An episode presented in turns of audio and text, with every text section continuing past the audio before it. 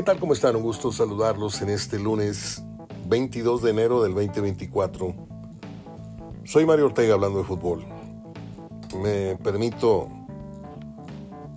adelantarme un poco. En un momento más estaremos platicando con Gerardo Gutiérrez como acostumbramos cada lunes, miércoles y viernes. De hecho, inicio los programas ya con Gerardo eh, conectado. Pero quiero expresar mi tristeza, mis condolencias para los padres, familiares de las personas afectadas y al momento se dice que hay una sola persona fallecida por lo ocurrido al final del partido Santos Monterrey a las afueras del estadio. Eh, acabo de grabar las efemérides Y ahí vengo haciendo una, reflexión muy, muy honda para ustedes. Pero sí quiero decirles que el fútbol mexicano está en una, en una crisis espantosa. Es como esta persona que tiene una quemada, una cicatriz en el cuello, ¿no? Y con una bufanda muy bonita o con una mascada, en el caso de las mujeres eh, pues la tapas y al, contrario te luce muy bella así con tu saco, con tu, no sé. Y ese es el fútbol mexicano, el que tiene una cicatriz enorme, pero la disfraza con una bufanda o una mascada, como les digo. Esto que pasa en México es increíble. Porque se va a decir, oye, cálmala, si en Argentina, si allá, a mí no me importa Uruguay, Argentina, ni donde me digan. Inglaterra, aunque allá ya le bajaron también. Y desde hace rato, ¿eh? con medidas extremas. Esto tenemos mucho tiempo diciendo ahí viene el lobo, ahí viene el lobo y no viene el lobo. Ayer llegó el lobo otra vez. Eh, se reporta una persona fallecida. Las imágenes son terriblemente espantosas. Le voy a confesar algo. ¿Y por qué estoy tan consternado? Y no estoy fingiendo en ningún momento una pesadez, un, No. Ayer, con problemas, alcancé a ver el problema, partido de Tigres con Chivas. No me sentía nada bien traía yo un dolor de cabeza muy, muy fuerte, entiéndase una migraña. Partido Monterrey, no sé por qué razón, este, no, lo, no lo logré, a lo mejor no lo busqué bien o a lo mejor no estaba pasando por cable, ¿no? Lo encontré por ahí en una simpatiquísima y corrientísima página de, de Facebook. Hay un narrador terrible, pero malísimo. Pero bueno, ahí te pasan la señal pirata ¿no? del partido tomé algo para mitigar esto. Y aquí las cosas son como son. Yo me quedé dormido casi para finalizar, si no es que ya había finalizado el primer tiempo.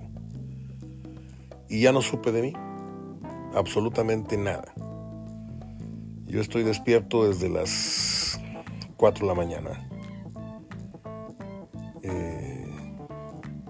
Me levanté, me preparé un café, me puse a ordenar un poco mi escritorio, doblé la ropa, todo esto.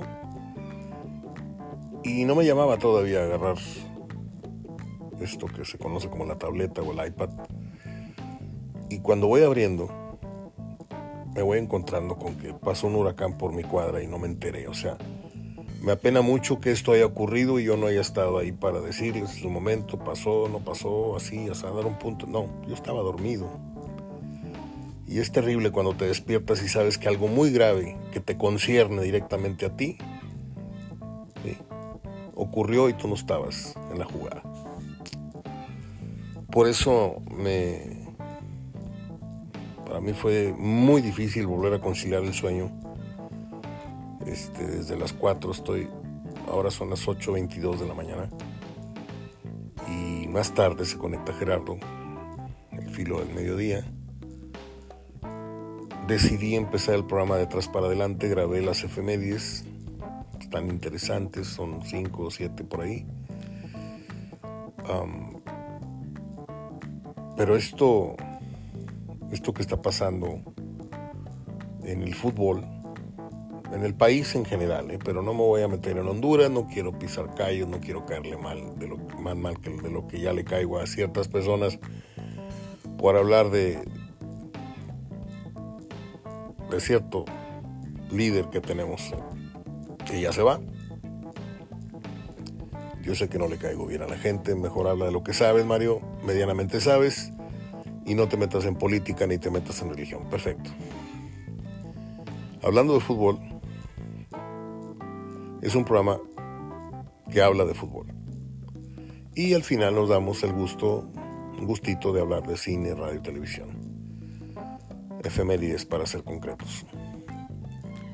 Pero cuando se dan este tipo de, de sucesos,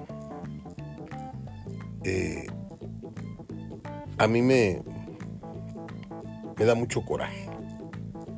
A mí no me pasa de frente el problema diciendo, y qué gacho estuvo esto, pues, qué triste, ¿no? Pero pues se lo buscaron, ¿para qué viajan? ¿Para qué van? No, hay un montón, un montón de sentimientos que nos, que nos dan porque nosotros crecimos con otro, otro fútbol. Crecimos con otras tribunas, con otros estadios, con otros perfiles, con otra calidad, con otros cronistas, con otros periodistas que nos informaban, nos educaban, nos instruían, nos enseñaron a ver y a entender mejor el juego. ¿sí? Don Jesús Pechavarría, que para mí es lo más grande que he leído y tuve el honor de tenerlo junto a mí en las crónicas que tuvimos en Núcleo Radio Monterrey para, para Tigres y para Rayados. Y hablaré, hablaré más a fondo al final del programa, si usted me lo permite, para no no repetir lo que ya, ya dije al final. Simplemente quería decirles que estoy muy, muy triste, muy, muy triste. No al grado de la depresión, pero sí estoy muy triste porque, primero porque cada vez son más las veces que, que ocurre esto, de que no soporto ya el, dolor de, la migraña y tomo un, un analgésico y va, me desconecta de la vida así esté jugándose el clásico, así me he perdido medios clásicos, me he perdido Américas Chivas, donde me agarre la miraña y agarro la pastilla y ya. En media hora ya me desconecté y no me, no me despierto hasta 4 o 6 horas, como fue la, la situación ayer. Estoy triste por eso, estoy triste por los acontecimientos, estoy triste por las imágenes, las imágenes que están circulando en, en Twitter no sé si ya las dejaron subir a, Facebook o no. Ves a una mujer totalmente descompuesta, tirada en el piso, ves otro cuerpo arriba de ella, totalmente desgarbados, rotos, amorfos, todos los pies para allá y para acá.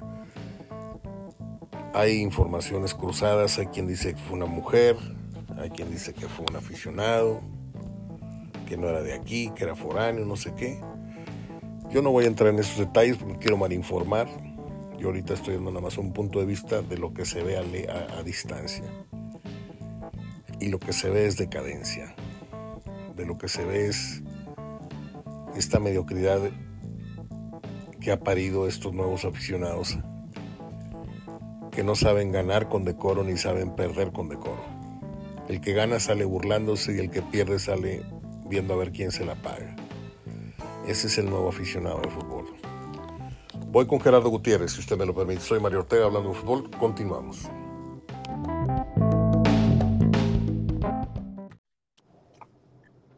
Bien, ya estamos con Gerardo Gutiérrez. Después de esta breve introducción que hicimos por solitario, en solitario, ya estoy conectado con Gerardo, como les dije. Gerardo, pues la jornada, la jornada se ve ensombrecida, se ve opacada por los sucesos ocurridos en Torreón, que creo que son los que nos van a llevar un poquito más de, análisis o, de comentarios, más allá de la victoria de Monterrey, la cual yo sí le aposté. Eh, ¿Qué me puedes decir antes de entrar a, este tema? ¿Qué me puedes decir en general de lo que fue la jornada 2, en donde creo que hubo pues, de algo, algo en cada partido interesante, ¿no?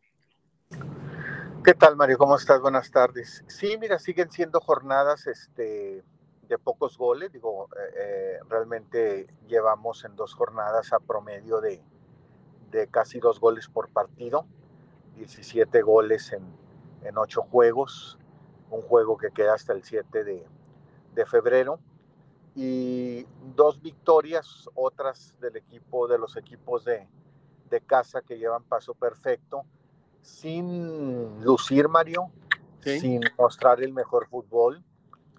En parte lo entiendo, Mario, no lo justifico, pero lo entiendo en el aspecto de que pues uno estaba entrando al mes de terminar un torneo fuerte con una final y tener cinco días de pretemporada. Estaba entrando a apenas en actividad y el otro sacando jugadores lesionados eh, incorporando jugadores nuevos que, que todavía no, no, podían o no, no veían acción. Entonces creo que, que, se van logrando triunfos como los de la semana pasada de León y Tigres y ahora estos, sin lucir Mario, mostrando, mostrando más áreas de que cosas ya más firmes. Eh, nosotros sabemos que le va a ir bien a Monterrey y Tigres por los planteles que tienen, por lo que ya demostraron, pero si no los conocieras, nomás vieras que son buenos planteles, eras antecedentes, ahorita no les apostarías, aún con el triunfo. Creo que son equipos que tienen ahorita en este momento más por corregir que aspectos que aplaudirle. A Tigres, bueno, ganando con, con las formas que conocemos, con la solvencia de su plantel,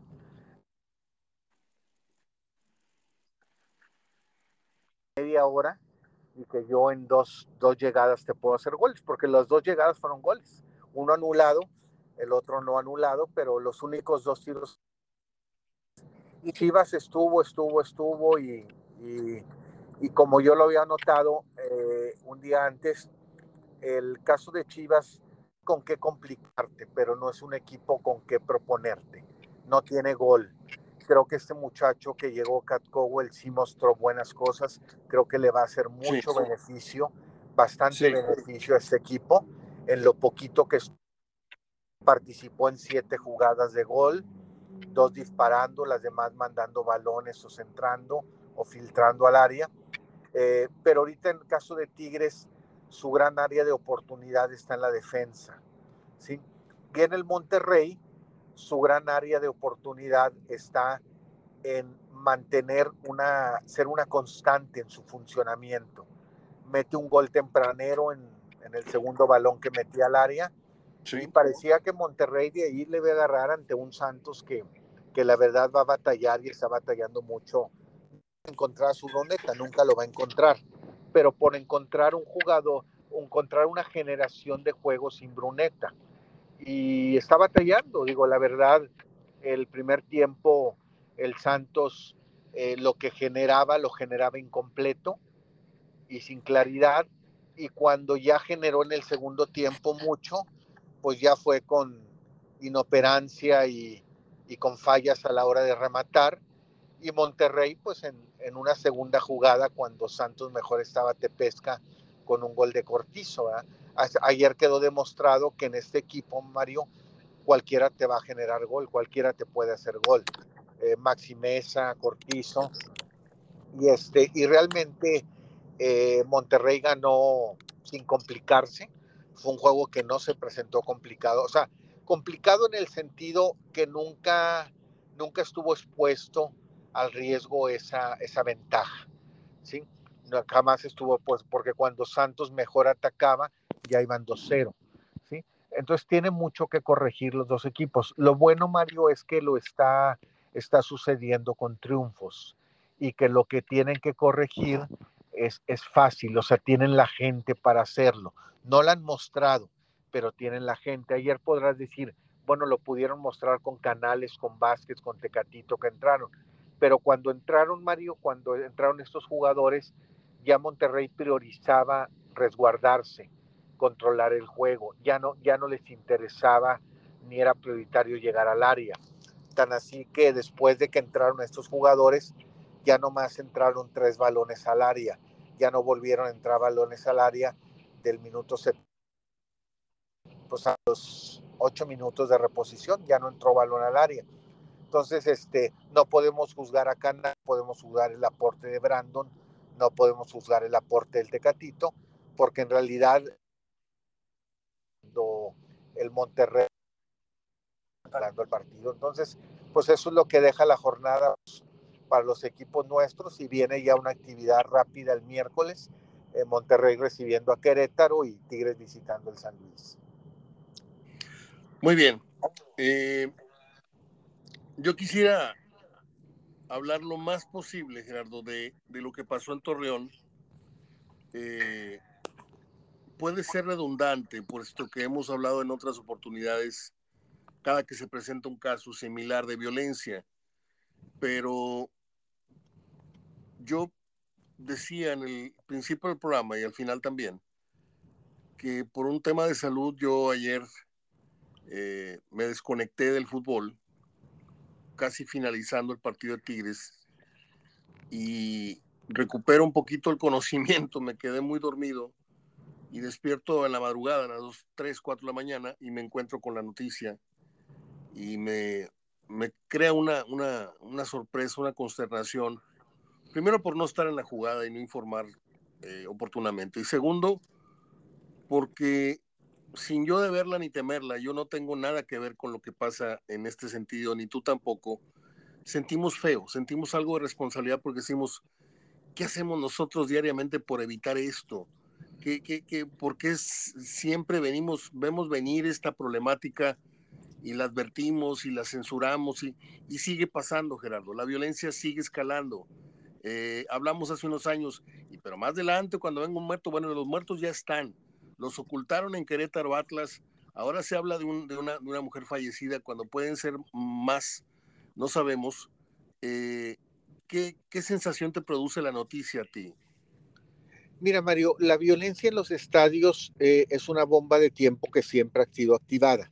Nunca ha estado desactivada, siempre ha estado ahí. Incluso algunos hasta la alimentan. Y no hablo de aficionados, hablo de autoridades, hablo de, hablo de de medios de comunicación. medios de comunicación, hablo de directivos, hablo de clubes. La violencia siempre ha sido una bomba de tiempo activada. De repente cuando pasa esto, Mario, eh, eh, somos muy santurrones, muy, este, muy de doble moral, y empezamos a juzgar todos, autoridades, medios, todo, a hacernos sensibles. Y el miércoles se acaba, Mario, el miércoles o sábado vuelve toda la normalidad. Claro. Eh, yo te voy a hacer varias preguntas y tú me dices, eh, ¿la palomeas o no la palomeas? Si no la palomeas, quiere decir que no se ha cumplido. Este, eh, asistencia, no asistencia de, las, de los visitantes de las barras a los estadios. No se cumplió. Ok. Eh, no asistencia ni siquiera de las barras locales aún en tu estadio. No, no se cumplió. El Fan ID. A medias. No, no se ha cumplido. ¿Sí? No, ni a medio, o sea, ya no, se, ya no se lleva a cabo. Y en el Azteca mejor se dejó de hacer, Mario, porque había corrupción, ¿sí? Eh, se cobraba para que no, no tomarte tu proceso de Fan ID y no te perdieras el partido. ¿sí? Por eso dije a medias, porque se hizo y se dejó de hacer. Se dejó de hacer, o sea, ya no, ya, no se hace. Y, este, y mira, Mario, en, estos, en estos sucesos, eh, hoy me confirmaban en la mañana el amigo que tengo en Querétaro, eh, que trabaja en los trabaja en, comunicación, No, es, no especialmente en fútbol, eh, que realmente están confirmados en, en, aquel suceso de, de, Querétaro, cinco muertos. O cinco. fallecieron cinco personas. No en el momento, Mario en el momento, este, ya en el, en el hospital o, días posteriores o mes posterior. ¿sí? No más que acuérdate que nadie le dimos seguimiento. como al muchacho de Aztlán nadie le dimos seguimiento, el cómo está o cómo quedó, ¿sí? Entonces, eh, en el fútbol, Mario, eh, no hay, yo ya te había comentado, no hay ningún interés, Mario, y ninguna los directivos de poner fin a esto. Hoy, por ejemplo, hasta ahorita que estoy hablando contigo, la información más actualizada es que las autoridades gubernamentales de Coahuila, fiscalía, policía y todo, hasta este momento que estoy hablando contigo, eh, presentan su informe de que es un hecho eh, no intencional, o sea, no con la intención de, dañar por la cuestión del fútbol, que fue un accidente que pasó afuera del estadio, ¿sí? Como aquella vez de los balazos alrededor del estadio también en Torreón, ¿sí? Pero que no tiene nada que ver con el hecho de que tú seas rayado y de que si yo en la camioneta era o no era, o sabía que iba a fútbol o le iba al Santos. Y si tú me dices, Mario, ¿le crees? No. Es, es que ese es el país en el que vivimos, Gerardo tenemos la realidad enfrente y las autoridades te dicen que no es lo que tú piensas, no es lo que tú dices. No hubo asesinato, no hubo atentado, no hubo, en la política no hubo robo, no eh, son donaciones, no es corrupción. Y, te están viendo la cara. Acá, la historia por los videos que han trascendido, por la versión del cabo, por la versión del otro, por la versión del otro, hablan de una mujer que se echa la vuelta en U y les echa el carro, choca con un taxi, se lleva de encuentro a varios aficionados matando a una señora, atropellando al esposo y dejando herido a un, niño también. Esa es la versión que yo tengo. Y salen las autoridades, como bien dices, a decirnos, no, no es como ustedes creen, fue un accidente. Yo creo que ya nos tildan a todo, a todo el país, en lo social, en lo deportivo, en todos los órdenes, en lo económico, nos tildan de pendejos, Gerardo. Perdón por la expresión. No, no, no, no, toda la razón, toda la razón. O sea, o sea, vemos, vemos el problemón de la inflación, vemos el problemón económico en el que estamos, vemos el problemón de valores social y, resulta ser de que estamos mejor. Estamos mejor que antes. No sé por qué no, no, no lo ven. No, es que, no, mira, estamos muy bien. Y, la verdad, a mí eso me produce ya, ya un, un problema psicológico, decir, ¿por qué estamos viviendo en 2023, 2024 ya? ¿Por qué estamos viviendo esta tristísima realidad en este país en donde nos están tratando a todos por igual? Porque yo puedo entender que hay ignorancia en el país, puedo entender que haya pobreza por provocada o por conformismo a la gente, pero a todos nos tratan como ignorantes, a todos nos tratan como, como no, no cultos o no, no informados. Y esto que está pasando ahorita en Torreón, pues otra vez le van a echar tierrita, no pasó nada, fue un muerto, no fueron cinco, ni van a ser diez si acaso hubiese 10, van a decir que fueron dos. O, o, o, porque esto que estás dando a conocer, que yo no lo tenía, este, claro, que te informan que fueron cinco muertos en el Atlas, cuando vimos perfectamente cuerpos que no podría ser que no estuvieran muertos, estaban totalmente descompuestos, eh, tirados en el piso en aquellas escenas escalofriantes que vimos. Eh, y no, las autoridades dijeron que no, cuando tú y yo tenemos fuentes allá, este, el propio Medrano, pues pobrecito, fue de hocico diciendo una cifra bastante grande. Este, y ahora se presenta este, este caso, Gerardo, en donde no sé si te acuerdes tú de que algunas veces he dado yo mi punto de vista de hacia dónde tendría que apuntar más adelante esto de las excursiones de aficionados a otras plazas. Sí, me eh, comentaste un, un, este, una propuesta. Una propuesta que, mira, Mario, es que no hay el interés, Mario, ni hay la intención. No lo hay, no lo hay, yo lo entiendo. No lo, hay. ¿Sabes por qué? Porque entran muchas cuestiones económicas, Mario. Sí, este, entran, entran muchos aspectos económicos. En aquel momento del Querétaro, Mario, eh, fueron juzgados en función a una directiva que apestaba, que les daba problemas, que no era del club de ellos, este, orillaron a que, a que estos directivos se fueran y dejaran otra vez el equipo en la multipropiedad en manos de Carlos de Hank. Y luego le empezaron a dar comisión de selecciones nacionales y luego le redujeron el castigo de, de 13 meses a 10 meses y todavía les pospusieron tres partidos eh, de taquilla gorda para que fueran, puedan este, no perder ahí económicamente. Eh, ya cuando cambiaron los directivos. Ahorita estamos hablando de Iraragorri, sí. uno de los fuertes del fútbol ahorita, ¿sí?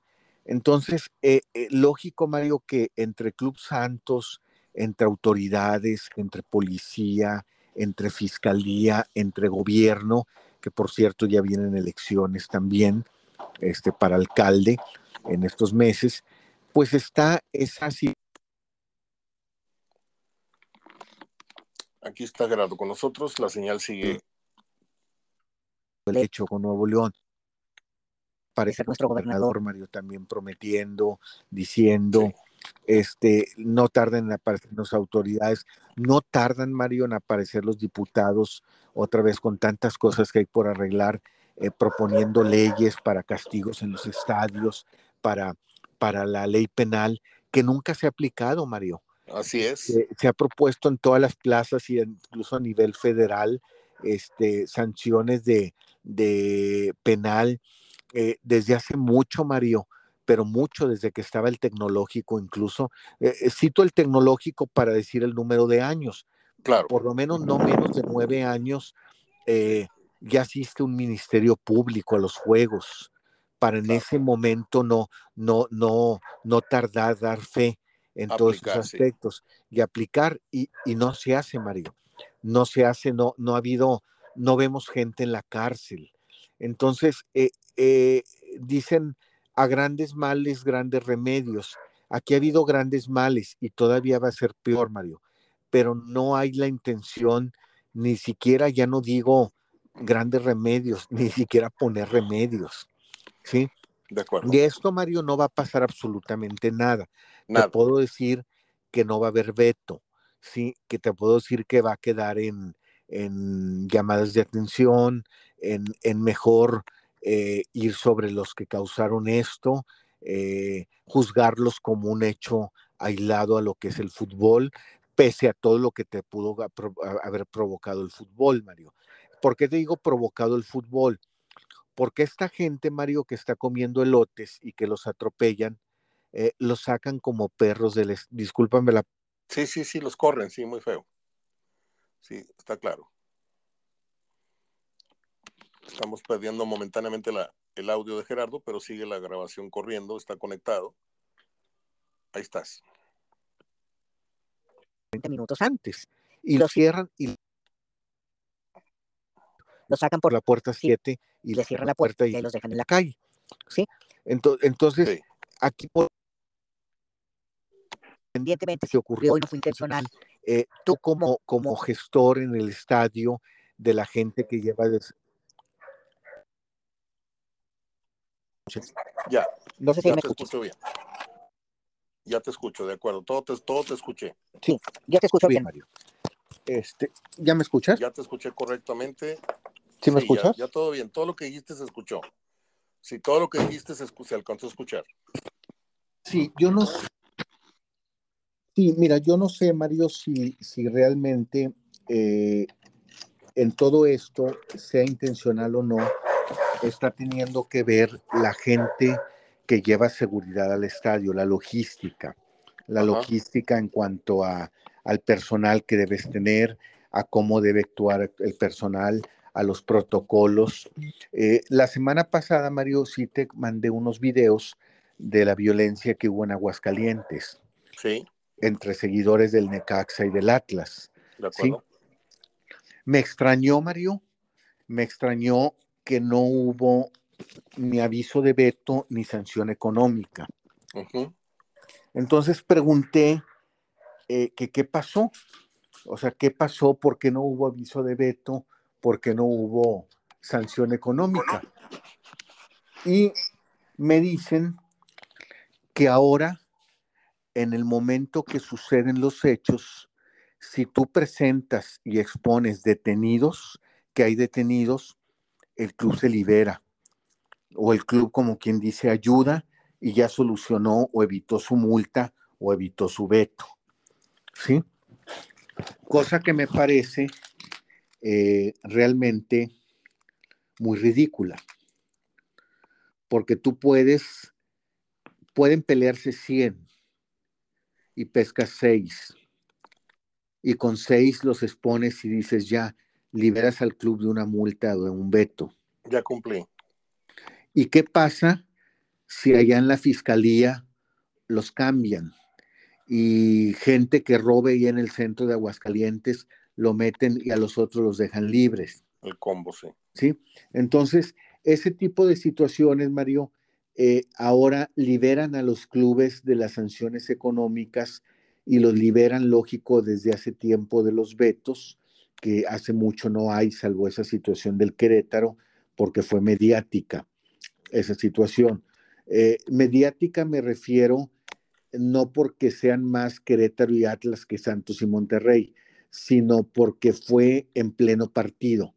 Implicó la suspensión de un partido, eh, implicó la invasión de cancha o provocó la invasión de cancha. Aquí la gente del Santos, eh, independientemente, antes de que se diera este parte que te estoy dando, de que fue intención, de que no fue intencional, decía, bueno, pues fue fuera de mi estadio. o sea, ni siquiera fue dentro, dentro de las rejas de mi estadio. Lógico, ellos protegiendo su estadio, protegiendo su economía, protegiendo sus intereses. Claro. Pero ahora la fiscalía, el Ministerio Público, la policía, las autoridades gubernamentales dicen no, fue, no fue intencional, no tenía, esa camioneta ni siquiera fue al fútbol, ni siquiera los que iban arriba sabían quién estaba jugando. Simplemente, eso sí, iban alcoholizados y eh, chocaron contra un taxi y el taxi pues fue el que, el que aventó a la gente, el taxi que estaba ahí estacionado. Pero la gente que fue, Mario, la gente que vivió esto, el niño que perdió a su mamá, te narran que, que esa camioneta pasó frente a ellos, les mentó la madre. Ellos, lógico, como aficionados, se la devuelven. ¿sí? Y en eso la camioneta da vuelta y se viene en contra y se va contra ellos. ¿Manejada por una mujer o por un hombre? Porque yo tengo dos, dos versiones ahí, alguna de ellas es la, la, correcta, pero... Parece que es manejada por un hombre, iba una mujer, iba otra persona más. Creo que iban tres, cuatro personas en la okay, Ok, ¿Sí? Este, y realmente, este, los mismos autoridades, al momento que sucede esto, Mario, cambian los hechos, cambian el, el, el, el escenario de los...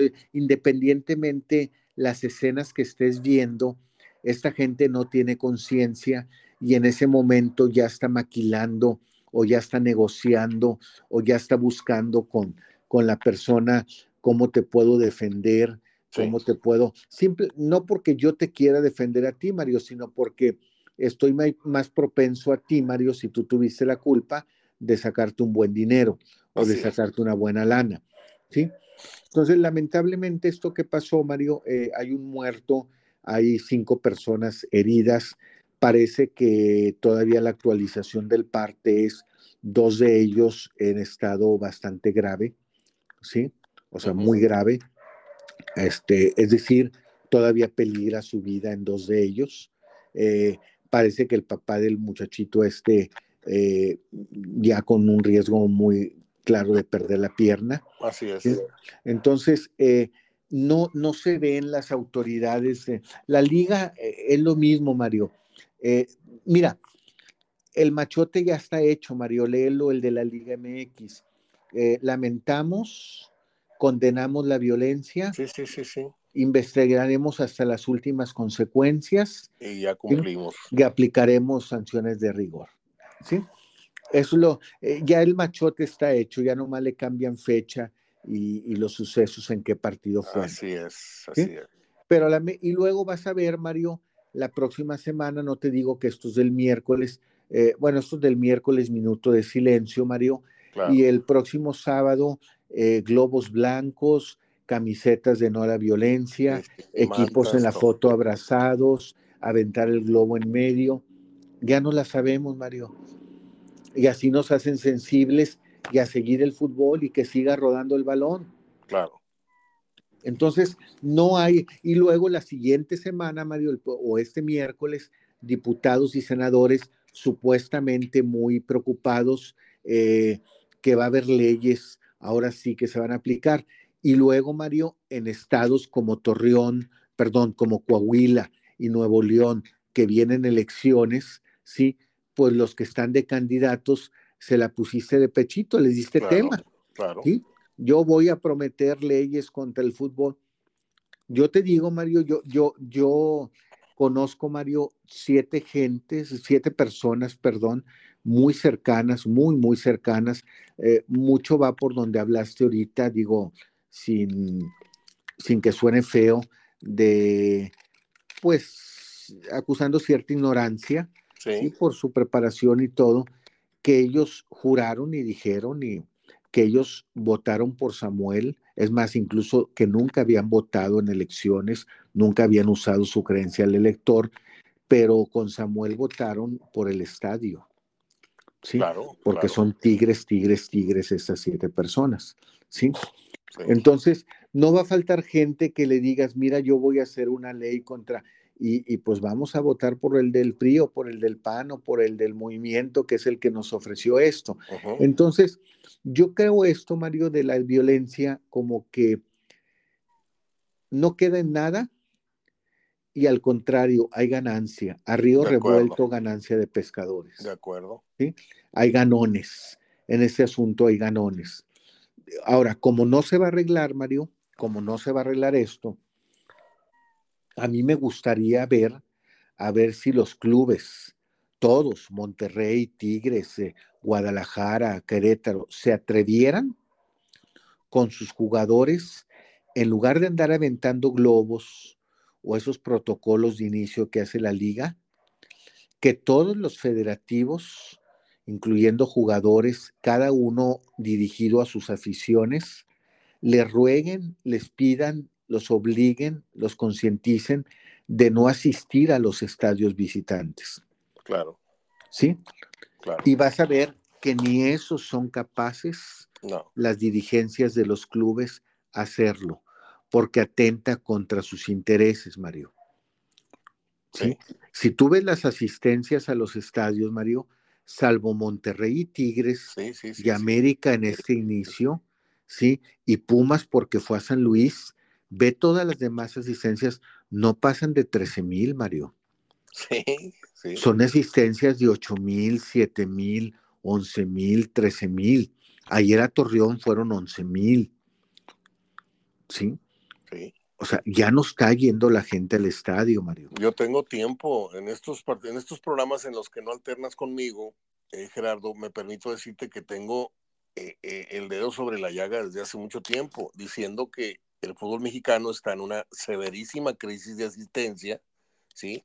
Que por más que nos quieran decir que somos la liga número no sé qué y que Mikel Arriola nos salga con números este, muy, muy sacados de, de su manga nada más, eh, la realidad es esa, o sea, y, y, te dicen una cifra oficial, cuando tú me la, me la dices a mí, dices la verdad, hoy es que el América metió 40, así nada más que 20 fueron regalados, ¿sí? 20 mil, o no sé cuántos. Entonces, acá es el único lugar en donde pues eh, se regalan un porcentaje muy bajo de, entradas a los patrocinadores, pon tu 3 mil, 5 mil boletos, pero la realidad es que aquí la gente consume verdaderamente el fútbol. Y en otras plazas, en donde no se regala tanto boleto, estamos teniendo entradas de 8 mil, de 11 mil, como bien lo dices. Esto ya tiene tiempo, no es de un año ni, ni de medio torneo para, para, atrás, esto ya tiene tiempo. Eh, no sé si de la pandemia para acá se, se, se acrecentó, pero en donde fue un, un, indicativo también muy, muy, muy fácil de, de, detectar fue cómo bajó la asistencia en algo que venía siendo un, una novedad, una sensación que era el fútbol femenil. Se cayeron totalmente las entradas y me refiero concretamente a Tigres y a Monterrey, que tenían entradas sorprendentes de promedio por partido 15, 17 y se cayeron a, menos de 10 mil, a menos de 5 mil. Eh, ahí te das cuenta que pues la situación económica o lo que tú quieras, pero le, le, le, pegó mucho al fútbol. Ahora, esto, esto que hablas de la protección de las autoridades, habla del contubernio que siempre ha existido entre gobiernos y fútbol, ¿sí? Tú me le das pan y circo al pueblo, me lo distraes, yo te condono impuestos, te condono multas, te condono ciertas cosas. Y pues el show sigue, la novela sigue, van a seguir. Yo siempre he dicho que en México es el país donde pasa todo y no pasa nada. Pueden pasar este tipo de cosas y no hay consecuencias. Pero que no se meta un pobre tipo muerto de hambre a robarse un paquete de jamón a Soriana porque le meten cinco años de cárcel. O sea, ese es el país en el que vivimos, Gerardo. Sí, Mario. Sí, lamentablemente, pero, pero creo que, que, mira, hemos hablado mucho de las barras. Sí. ¿sí? Y las barras visitantes y las barras visitantes. Yo creo que nunca va a suceder, Mario, mientras no empieces por tus barras locales. O sea, el, o sea no puedes decir, vas a, a, prohibir y se va a cumplir lo de los no barras visitantes en los estadios, ¿sí? No se va a cumplir mientras no empieces por lo primero, las no barras locales en tus estadios. Claro. Cuando no haya barras locales en tus estadios, es obvio, por obvias razones, por lógica, no va a haber barras visitantes, ¿sí? No me cabe en la cabeza un estadio donde tú niegues la barra de, niegues la entrada de tu barra y tengas ahí sentada la barra visitante, ¿sí? De acuerdo. Y, y en, en, esas plazas, Mario, eh, generalmente, a, a lo mejor para Monterrey Tigres sería fácil, en el sentido de las no barras visitantes, pero para otros son ingresos, Mario. Sí. Para Torreón son ingresos. Sí, claro. Torreón no tiene clásico. Entonces ellos ven su clásico en esos equipos y dicen, claro. tengo dos entradas donde le subo y voy a tener. Y mira, ayer tuvieron uno de sus clásicos, Mario, con una tercera parte del estadio, con un tercio. Claro. Y luego salen las disculpas. Es que los horarios, es que les estás cambiando la hora. No, Mario, es que la gente ya no le nace ir al fútbol. No, no. O, o, por lo menos a las familias, o por lo menos a los muchachos con sus novias. Claro. Ya no les nace ir al fútbol, o por lo menos a los muchachos que vas y dejas en la puerta a tus hijos. Bueno, yo como papá no voy, pero al rato los recojo. Tampoco, claro. Mario, tampoco.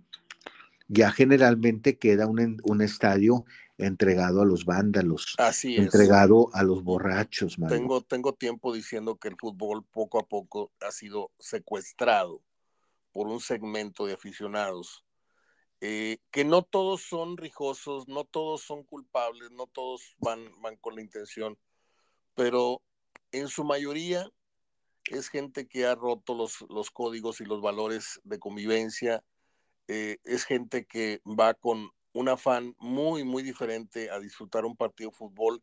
Ellos quieren ser parte de la decoración de un estadio, se creen indispensables como el ruido de fondo de un partido de fútbol, se creen eh, los, los decoradores de interiores de un estadio con mantas, con cosas, estas, estas mantas gigantescas, no sé cómo se les llama, eh, y siento que son puros estereotipos copiados, cero originalidad, eh, extienden sus brazos y cantan como argentinos cuando no tienen ni, ni la prepa terminada, o sea, no, no, no, no saben lo que es ir a un estadio argentino, no han vivido la experiencia, ah, pero vamos a copiarnos cómo cantan y cómo gritan y cómo juegan con sus colores y todo esto. Yo la verdad he visto junto contigo y otros aficionados que nos escuchan cómo se ha ido, mira, de eso hablaba yo en la introducción y, en, y al final. yo grabé a las 4 de la mañana que te escribí este, diciéndote que me disculpaba porque no, no sabía de esto que pasó y me estoy enterando y desde ese momento ya estoy despierto y decidí grabar en, ese momento los sentimientos que, que me venían. Eh, y en ese pasaje de la grabación hablo, y perdón si más adelante lo van a escuchar de nuevo, hablo de que estoy cierto de que estamos tú y yo en esto desde muy temprana hora como aficionados, luego como periodistas, eh, no existían aficionados modelo, pero tampoco existían este tipo de perfil de aficionados que tú y yo vimos nacer en el fútbol. Vimos a Monterrey jugar casi en familia, el fútbol no era, no era lo que es hoy. Eh, sí había uno que otro encervezado. Yo me recuerdo mucho en el Estadio Tecnológico, eh, cuando un borrachín se acercaba, bajaba las escaleras, se paraba atrás de las bancas y mentaba la madre al gallo, llegaban, llegaban los, los de seguridad o la policía y lo sacaban, como pasa en el Estadio de los Sultanes, en donde Pepe Maiz, don Pepe Maiz, este, Gerardo Maiz y todos los, los, los Maiz se preocuparon tanto porque el ambiente siguiese siendo familiar. Y a ti te consta porque has ido al béisbol. Sí. Y, y tú y yo no, no vivimos esa experiencia, Gerardo. Salíamos del estadio, tú con tu tío, yo con mi papá, luego yo con mis, eh, con mis amigos. Cuando mi papá de aquí nos íbamos tres amigos en el coche, nos dejaba, nos dejaba mi papá y nos pasaba. Eh, y nos íbamos a la grada. Ese día no, no bajaba yo a la cancha y, y, y estábamos en, en, y no nos tocó ver broncas afuera de un estadio, no nos tocaba ver guerras de pedradas, no nos tocaba ver guerras campales, no nos tocaba ver ambulancias saliendo con heridos este, a toda velocidad. Eran otros tiempos, Gerardo, porque el fútbol no estaba tan, tan encervezado, el fútbol no estaba tan, tan metido en la sangre de la gente con tanto bombardeo de los medios de comunicación. Yo tengo tiempo diciéndote, los medios tienen mucho que ver en esto porque han hecho este, eh, las escenografías de los programas tienen como fondo a gente en la barra, así eh, apoyando una imagen fija de los barristas gritando un gol o les hemos dado un lugar, ¿sí? Yo el otro día cuestioné, no soy de escribirle a los medios yo, pero un día les puse eh, indignante el grito de, de las cuatro letras. Sí, pero ¿cuántas veces le bajaste el volumen cuando en un estadio se escuchó esa palabra? ¿Por qué no tuviste la buena idea? Le dije yo al perro y al otro y al otro, y al otro le escribí. ¿Por qué no le sugirieron? ¿Por qué no una mente brillante que dijeran, cada vez que despeje el portero, bájamele al volumen? Aquí no va a salir esa palabra. ¿Sí? Nadie hizo nada. Todos provocamos, todos comillas, provocamos el, el, crecimiento y fuimos empoderando sin querer o queriendo a esta corriente de corrientes que han secuestrado a esto que tanto queremos que es el fútbol, Gerardo. Sí, Mario, mira, y aquí ahorita que mencionabas de los medios, de nuestra responsabilidad, yo me voy más adentro, ¿eh? Dale. Los medios internos de los clubes. Sí, de acuerdo. Que por ser originales y creativos, ahora en sus cuentas, en sus cuentas, hacen mofa, hacen burla, hacen sí, escarnio, sí, sí, provocan, sí. Patrocinan sus juegos, promueven. Tienen sus barristas, juegos. tienen barristas en los medios.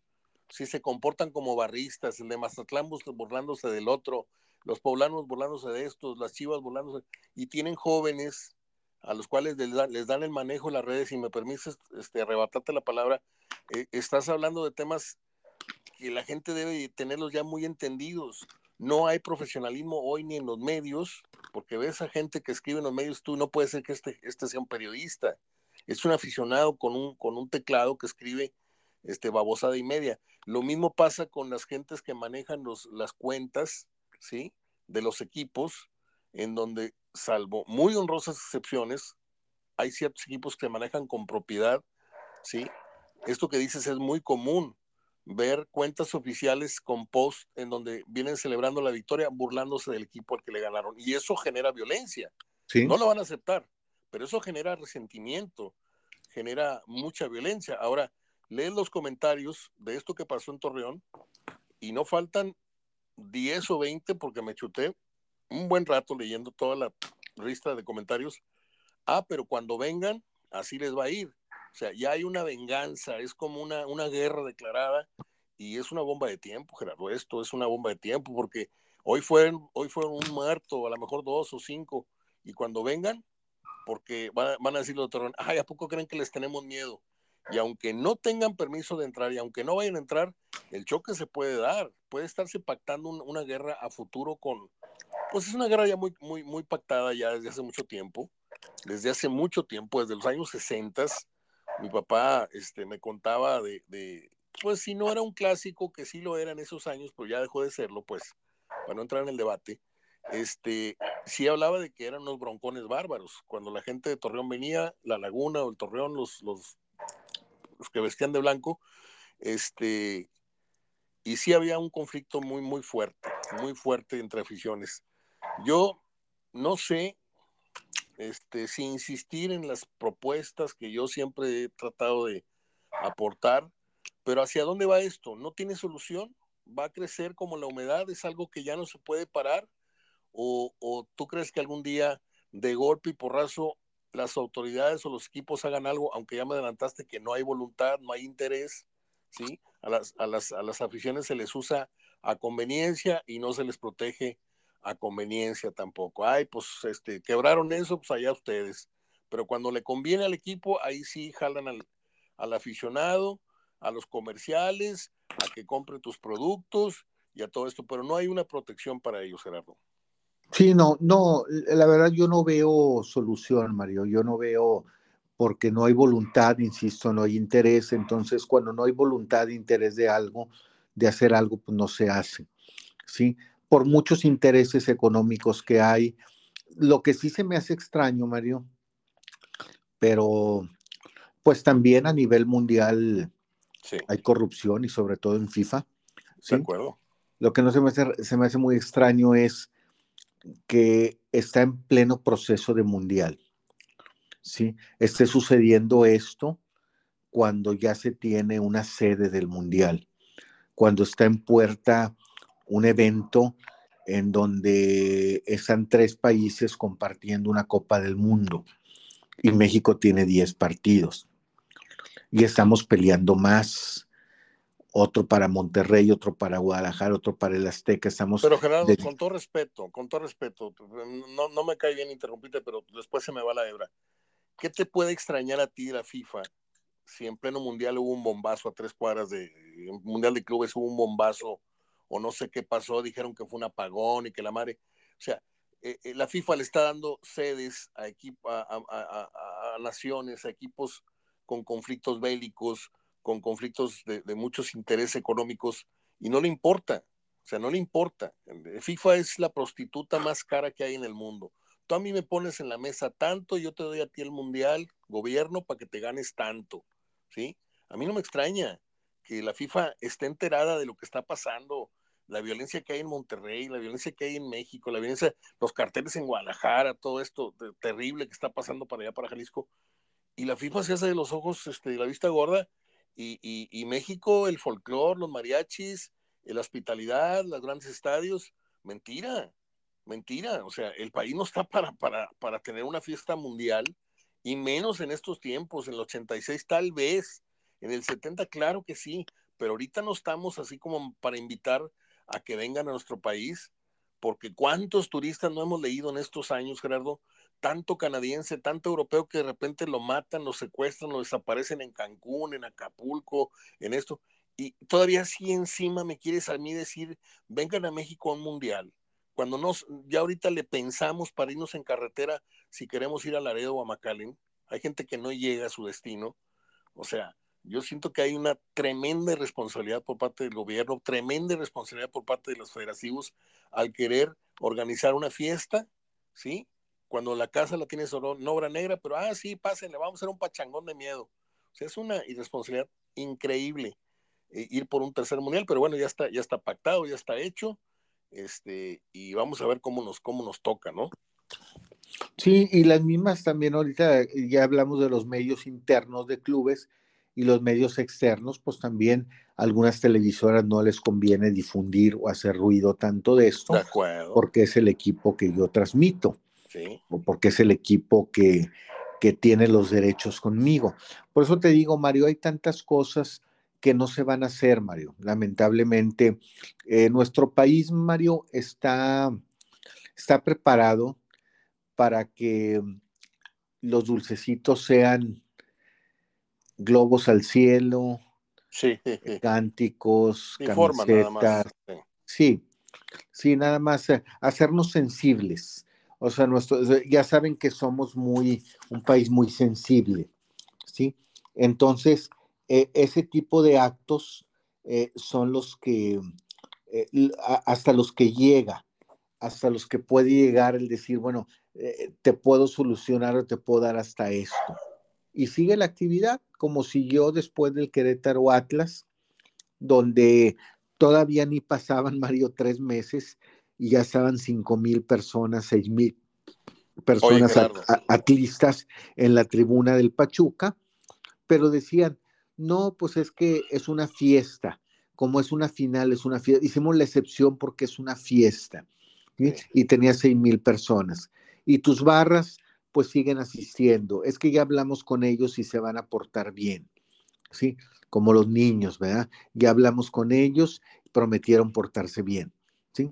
El típico niño de eh, se va a portar bien ya cerca de la época que venga Santo Claus, ¿sí? Fíjate, hace unos años estábamos, me acuerdo que me acompañaste a una, unas cuantas emisiones o una, eh, acaso una en, en CTV, teníamos hablando de fútbol, televisión, los lunes a las 9 de la noche. Y te acuerdas que en ese tiempo hubo un gran temblor en México, no recuerdo el año, porque ya van tantos y, se repiten incluso las fechas que ya no sé ni cuál. Pero hubo un segundo gran temblor después del 85, este, creo que fue el mismo 19 de septiembre, y fue tan devastador, fue aquello cuando hubo tantos, tantos casos, tantos muertos, tantos desaparecidos, y a la semana se reanudó el fútbol, Gerardo. Mm. El luto y la pena y todo, nos duró una semana, ¿sí? sí, Mario, pero, pero acuérdate que... El día que tembló en el 85, ¿sí? Lo primero que estaban reportando las cadenas de televisión era que una comisión de FIFA había ido a revisar que no le haya pasado nada al Estadio Azteca. O sea, de ese tamaño están los intereses una nota de ver si, si se fracturó en algo los cimientos del Estadio Azteca, ¿sí? Cuando acá había una desgracia total en las calles de México, recuerdo un reportero diciendo, efectivamente el Estadio Azteca está totalmente este, eh, estéril a, cualquier problema. dices tú, ¿cómo el fútbol tiene algo que ver en este momento con la desgracia que estamos viviendo? Y luego pasaron los años, me toca a mí hacer un programa en donde digo, ¿cómo es posible que el fútbol no se detenga, que sea tan poderosa la maquinaria que, mueve el fútbol, que con un país totalmente enlutecido o como se diga, este, ah, ya fue el temblor hace una semana, este, pues lo sentimos mucho, mis condolencias, pero esto sí, esto se, se tiene que reanudar.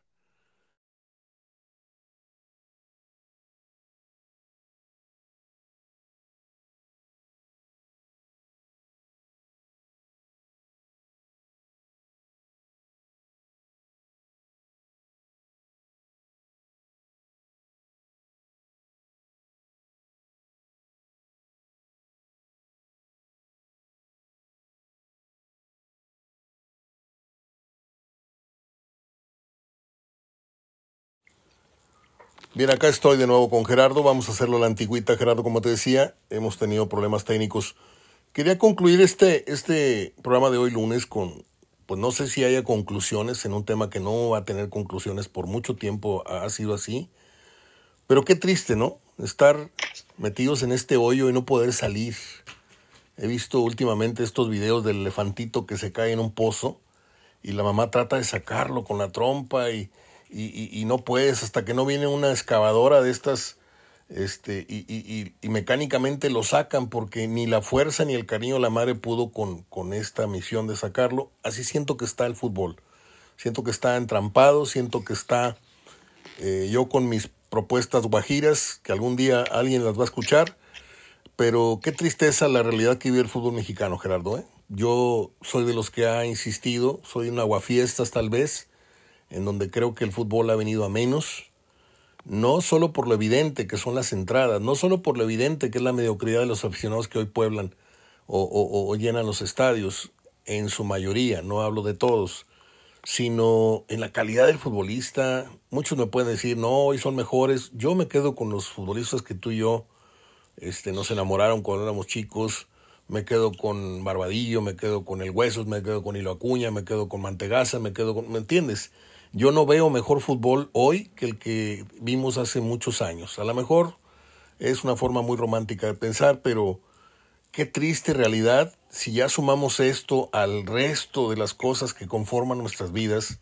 Qué triste la violencia, qué triste la, la, política, qué triste el nivel de los maestros, qué triste el nivel estudiantil, qué triste todo, qué deprimente, cámbiale la palabra, no sé si es deprimente, qué triste o deprimente, pero yo no pensé llegar a los 60 años viendo, volteando para todos lados y ver un país tan en ruinas, Gerardo. Pero bueno, esto es de fútbol. Tú, ¿Te puedo contar contigo? Eh, pero tienes razón, Mario, este, sobre todo la rapidez con que vimos la descomposición. Sí. Sí, que se descompuso muy rápido. E, esa situación de, de todo, de la violencia del país, de todo. Y generalmente a veces nos tratamos de aventar la pelota como en el, como en el tenis, ¿verdad? No, es que lo que sucede adentro es producto de, de la sociedad como está afuera. ¿sí? Una sociedad que está enojada, una sociedad que está frustrada, una sociedad que no está educada, ¿sí? Y entonces el fútbol dice lo que me está pasando es lo que está pasando en la sociedad. Cuando realmente no se han preocupado por si eso está pasando fuera, en toda la sociedad, vamos a tratar de que en el fútbol no pase. En lo que yo controlo no pase. Blindar el fútbol. nosotros blindar el fútbol. Exacto. Sí, esa es la palabra, blindar el fútbol. Y, y no se ha hecho. No se ha hecho porque ahí también existen, Mario, como tú dices, los intereses entre gobierno, clubes, claro. los intereses entre federación, gobierno, en todos los sentidos, ¿verdad?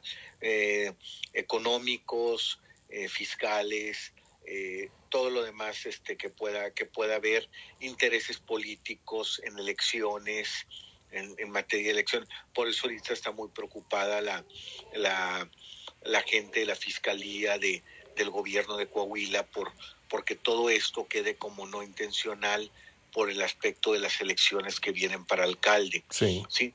Entonces, eh, sí, es una, es una lástima, pero a mí me gustaría, Mario, claro, son cosas muy, muy, muy rápidas de poder hacer, pero lógico no van a suceder porque también hay intereses. Me gustaría ver a los jugadores que también van sus familias al estadio, nomás que van a palcos. Sí.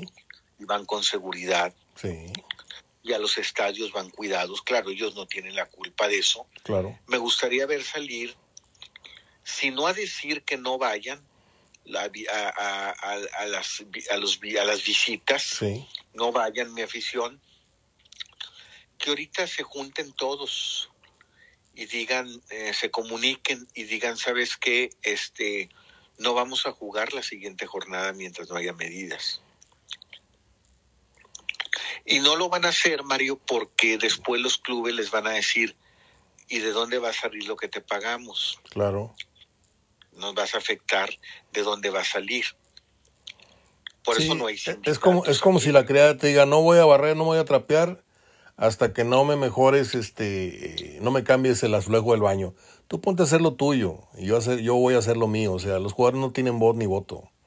No lo tienen, no lo tienen. Entonces, por eso te digo que, que nadie sucede, eh, todo si tú te vas a poner a ver medios informativos, te vas a ver eh, que ya dijimos, eh, hay intereses de derechos en algunos, si te vas a ver medios internos de clubes, pues eh, tienen esos que le llaman community manager que, que ahora le manejan con mucho desparpajo y todas las, las cuentas, este, con mucha irresponsabilidad, falta de profesionalismo, por ser que originales, por y, y, son los que los que ganan este aplausos, ¿verdad?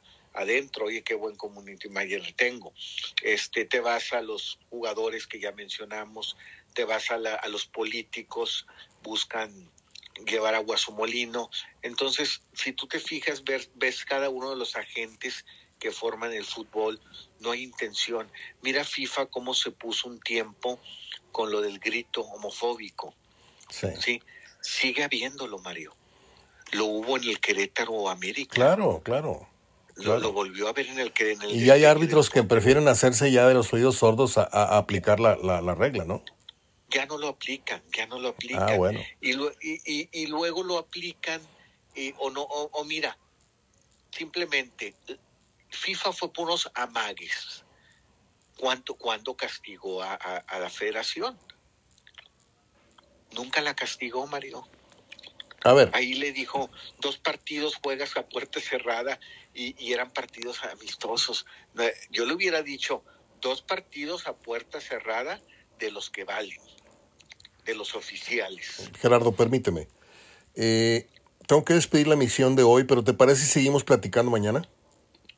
Claro que sí, Mario. Bueno, claro que sí. te mando un abrazo, no cuelgues. Gracias.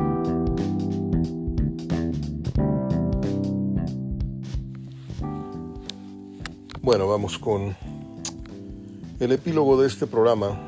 La verdad estoy muy triste, muy muy triste por esto que pasó en Torreón. Eh, pero así está la cosa. En el fútbol, en la sociedad, en el país, esto va en, en detrimento, va, va, va, va, de bajada totalmente todo. Y bueno, pues el fútbol no, no está exento de estos fanáticos, de esta, de esta cuestión de la violencia que ha ganado tanto, tantísimo terreno. Y perdón que siempre hable del pasado, los jóvenes no lo entienden, porque creen que es una terquedad la postura de muchos de nosotros, los que ya tenemos una cierta edad. Tampoco me considero el más viejo de los que le hablan a usted al oído de fútbol, pero tampoco somos unos chamacos ya. Estamos en el sexto piso. Y le quiero decir que antes esto no existía no existía este perfil del aficionado que hoy campea por la mayoría de los estadios del fútbol mexicano. Y estoy hablando concretamente del fútbol mexicano. Usted me puede decir, es que Argentina, es que la violencia. No me interesan otros, otros planos.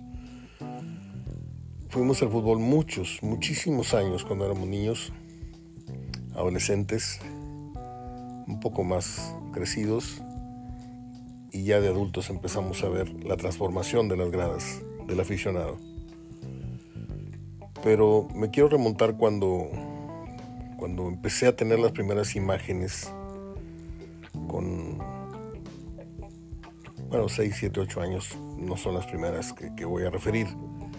Pero cuando empezábamos a ir al estadio tecnológico, cuando Monterrey jugaba en familia, y cuando empezábamos a ir a, ver a Tigres en, en, segunda división, cuando jugaba en familia también, finales de 70, inicios 70, finales de los 60, inicios 70, perdón, eh, no le voy a decir que todo era perfecto, no le voy a decir que había aficionados modelo.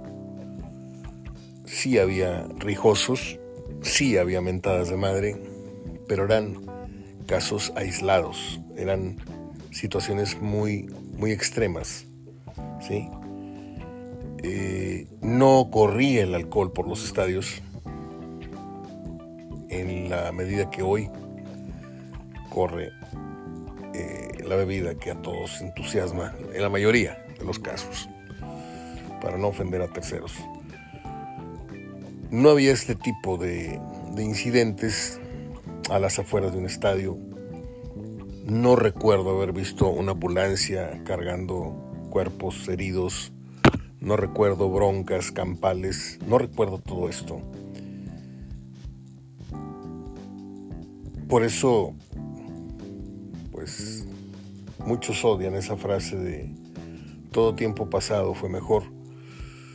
Y si no fue del todo cierto esto, a lo mejor no todo, pero sí en su mayoría, y cada vez más cosas.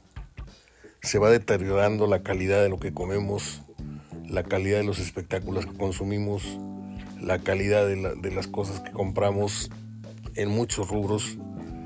Eh, la calidad ha bajado, ha bajado. Y en el caso del fútbol, la calidad del futbolista ha bajado, la calidad del espectáculo para mí ha bajado, la calidad de los árbitros ha bajado y la calidad del aficionado pues está en putrefacción, casi no está de putrefacción total.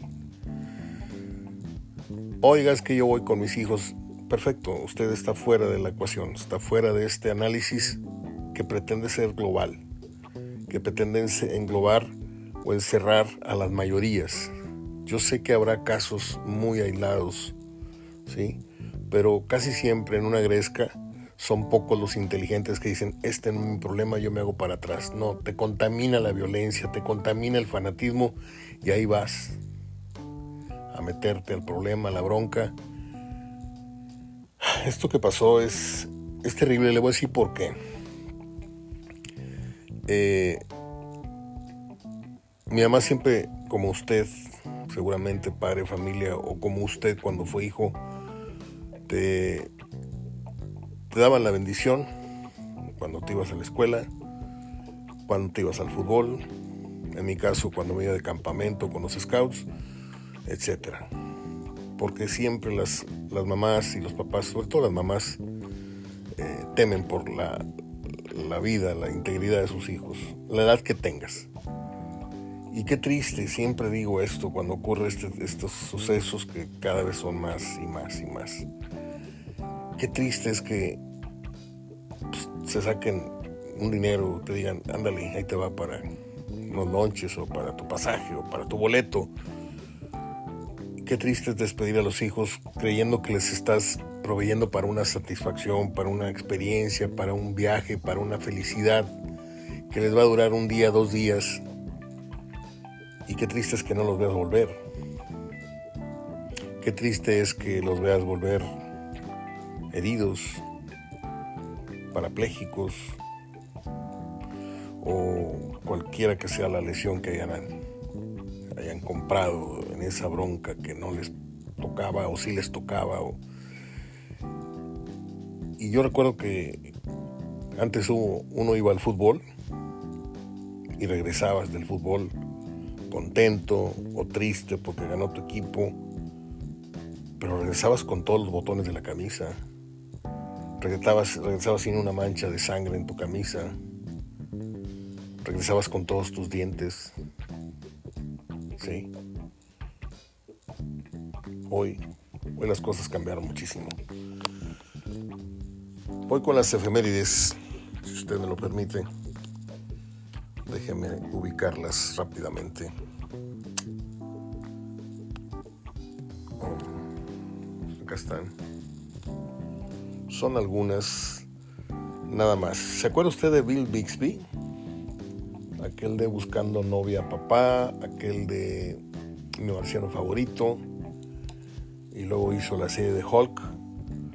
Bueno, pues él murió un 21 de noviembre del 93, pero nació un día como hoy, 22 de enero de 1934.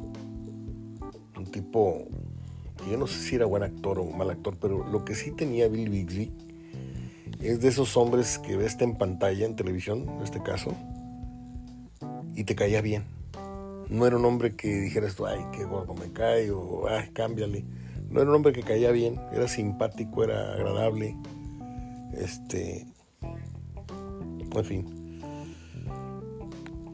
inolvidable el programa que el de mi marciano favorito. En 1937 nace la actriz Almadelia Fuentes, participa en la cinta Los Olvidados, una de las mejores películas que uno puede recomendarle a los nuevos cinéfilos. Ella murió, Almadelia Fuentes, un 2 de abril de 2017. 1940 nace el actor británico John Hurt, postulado al Oscar y famoso por su actuación en cintas como Golpe a Traición. Actorazo John Hurt. 1959 nace la actriz estadounidense Linda Blair, recordada por su papel en el filme El Exorcista. Dice que ha venido un par de veces aquí a Monterrey. Yo no soy fan de, ni de este tipo de cine, ni de los cómics, ni de las ferias estas, pero vino dos veces a Monterrey que yo recuerde y un día estaba yo haciendo una gestión para una peña en el Hotel Ancira, en donde tuvimos varios eventos. Y vi que de repente se hizo un enjambre ahí de, gente en el lobby. Y pues yo me salí así, curiosidad de la oficina, me salí. Y era esta muchacha, que ya es una señora, Linda Blair. Ni me acerqué ni nada, yo con eso que trae la maldición del exorcista desde que filmó esa película muchos los protagonistas y muchas cosas pasaron. Este, no, no se crean, no me acerqué no por cábala, sino porque no me interesaba. Nada más les quería contar que la vi como a 5 metros. En suelo regiomontano 1965 nace la actriz estadounidense Diane Lane, una de mis uno de mis amores platónicos. Desde que yo vi a esta mujer en pantalla me enamoré perdidamente de su imagen. Actúa en películas como Bajo el Sol de Toscana. Ah, ya conté varias veces esta anécdota, yo nada más voy a decir que es una película de una gran fotografía, que te enamoras del lugar y te dan ganas de ir directamente para allá. Y para allá fuimos. También salió en aquella película que comenté hace una semana, dos semanas, que salí con un sentimiento muy fuerte aquí, con un algo así como cuando te, pegaban de chiquito, que hacías así, este, en la película Infidelidad con Richard Gere. Me, dio mucho, mucha tristeza el, argumento en 1980. Y luego también hizo otra con Richard Gere que, que se muere él y se la pasa llorando. Muy buena actriz, Diane Lane, y muy guapa, la verdad muy muy guapa. 1980 nace el actor estadounidense Christopher Masterson, recordado por la serie Malcolm in the Middle. No la vi, ni pienso verla, pero está bien. 1985 nace el compositor Justin Hurwitz. Gana dos Oscars por La La Land. No la vi, no veo musicales, salvo honrosas y accidentales excepciones. Por ejemplo, fuimos a ver la ópera Rock Tommy, fuimos a ver Jesús Superestrella, fuimos a ver eh, ¿se acuerda usted de aquella de la película donde se desprendió aquel tema Day by Day? Eh, musical. Son aburridísimas, pero bueno, ya, ya hace como un mes y medio vimos, le dije ayer, antier, que queríamos ponernos así, ah, no fue en diciembre, queríamos ponernos así muy, muy a tono exhibieron una película que tenía que ver con la historia de María, algo así, la Virgen María. Y nada que resultó ser un musical. Muy juvenil, muy divertido, pero muy lejos de lo que yo esperaba ver. En 1994 muere el actor estadounidense Telly Savalas, famoso Kojak en la televisión y en el cine podemos referir uno de sus mejores trabajos cuando participó en aquella tremenda y gran película 12 al patíbulo. Nació el 21 de enero de 1922, murió un 22 de enero de... Mm, ¿Qué estoy diciendo? Nació el 21 de enero del 22, me hice bolas. Y murió un 22 de este año 1994, le dije. 2008, como hoy se recuerda la muerte del actor australiano Heath Ledger. Eh, he leído mucho acerca de esta, de esta persona, de este actor. Eh, y es tristísimo, tristísimo que a tan corta edad, a veces la depresión, el exceso de las drogas los meten en una vorágine, los meten en una, una, espiral de, estrés. No saben cómo manejar el éxito, el dinero, la fama. Y muchos mueren en sus chalets, en sus condominios de lujo. Los son encontrados con sobredosis, como le pasó ahora a, Chandler Bing, este, este, hombre que hacía el Matthew Perry de, Friends que uno cree que viven en, en, la gloria y realmente están más solos que nadie. Eh, Heath Ledger es el mejor para muchos eh, Guasón. Eh, lo vimos en The Dark Knight. De las raras veces que yo me meto a ver una película de estas, de los superhéroes, le digo que yo a mis héroes los tengo ahí guardaditos en mi alacena, en mis repisas, ahí tengo al hombre araña y a otros. Y no he visto gran, gran cosa de las películas, pero me llamó tanto la atención la crítica que se hizo en su momento, buena crítica de Heath Ledger, que fuimos a verlo y la verdad tremendo el papel de, Guasón. También lo recordamos en aquella película donde es hijo de, ah, Mel Gibson, puede ser, ¿sí? Eh, el Patriota se llama. También ahí aparece, Heath Ledger aparece en El secreto de la montaña, por supuesto y otras más. Murió muy joven Heath Ledger. Murió en 2008, un día como hoy. Y bueno, ya me voy. Ay, perdonen la tristeza, como dice el señor Sabina. No es nada impostado, no es nada fingido. A mí, a mí me deprime porque pues es, es es de, donde comemos, es a lo que nos dedicamos. Y, y me da mucha tristeza que, que el fútbol atraviese por donde le mires, por donde le rasques, el fútbol apesta, horrible. La calidad, la mediocridad de los jugadores, la mediocridad del aficionado promedio que asiste a los estadios, la mediocridad de los críticos, que son los que alientan este, este van calentando este, este comal en donde luego se cocinan estas tragedias, estas tortillas. Porque le voy a decir algo, en esto, no sé si atreverme a decir la palabra todos tenemos la culpa, pero en esto hay muchos culpables. Yo no me considero ningún sentido culpable, porque jamás he alentado a, que sean aficionados en exceso, a que expresen su, su, amor por su equipo en exceso. Todo esto tiene que ver con excesos. Y los excesos los han promovido los equipos, los dueños, los equipos, los clubes, quiero decir. Porque todo en exceso es malo. Todo, absolutamente todo. Y creo que el fútbol ha llevado al, extremo. Eh, el aficionado se ha convertido en fanático y el fanático se ha convertido luego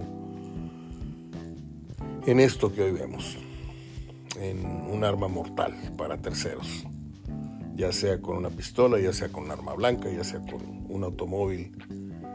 Y todo esto tiene responsables, tiene padres y madres que parieron este gran problema que hoy tenemos, la mercadotecnia el alcohol, los medios de comunicación. Pero el origen de todo esto está en la familia. Porque ningún aficionado, y usted es un ejemplo de ello, por más que te bombardeen, por más que te, te quieran enfermar diciendo que sin ti el equipo no es y te requieren y compra la camisa y viaja con nosotros, si usted tiene los pies sobre la tierra y es una persona bien informada, bien educada, con sus valores en su lugar, a ti te pelan los dientes. Juan, Pedro y el que te venga a hablar a la oreja en tal o cual programa. Mí no me mueve absolutamente ninguno de sus sentimientos ni de sus valores. Yo voy al fútbol porque me gusta, le voy a tal equipo, pero hasta ahí. El fútbol se acabó a las 7 de la tarde, se acabó a las 9 no me llevo ese problema ni a la casa, ni a la cama, ni a... El problema de este país, entre otras cosas, hablando de fútbol, es que han saturado a la gente de esta distracción al grado de justamente distraerlos de cosas más importantes que deben atender de su comunidad, de su país. Gerardo bien lo dice, hay aficionados que van y reciben a tal o despiden a tal futbolista cuando no lo harían jamás por un familiar. Nunca se me va a olvidar ese, esos renglones de mi querido Gerardo Gutiérrez. Soy Mario Ortega hablando de fútbol. Abrazo, hasta el día de mañana.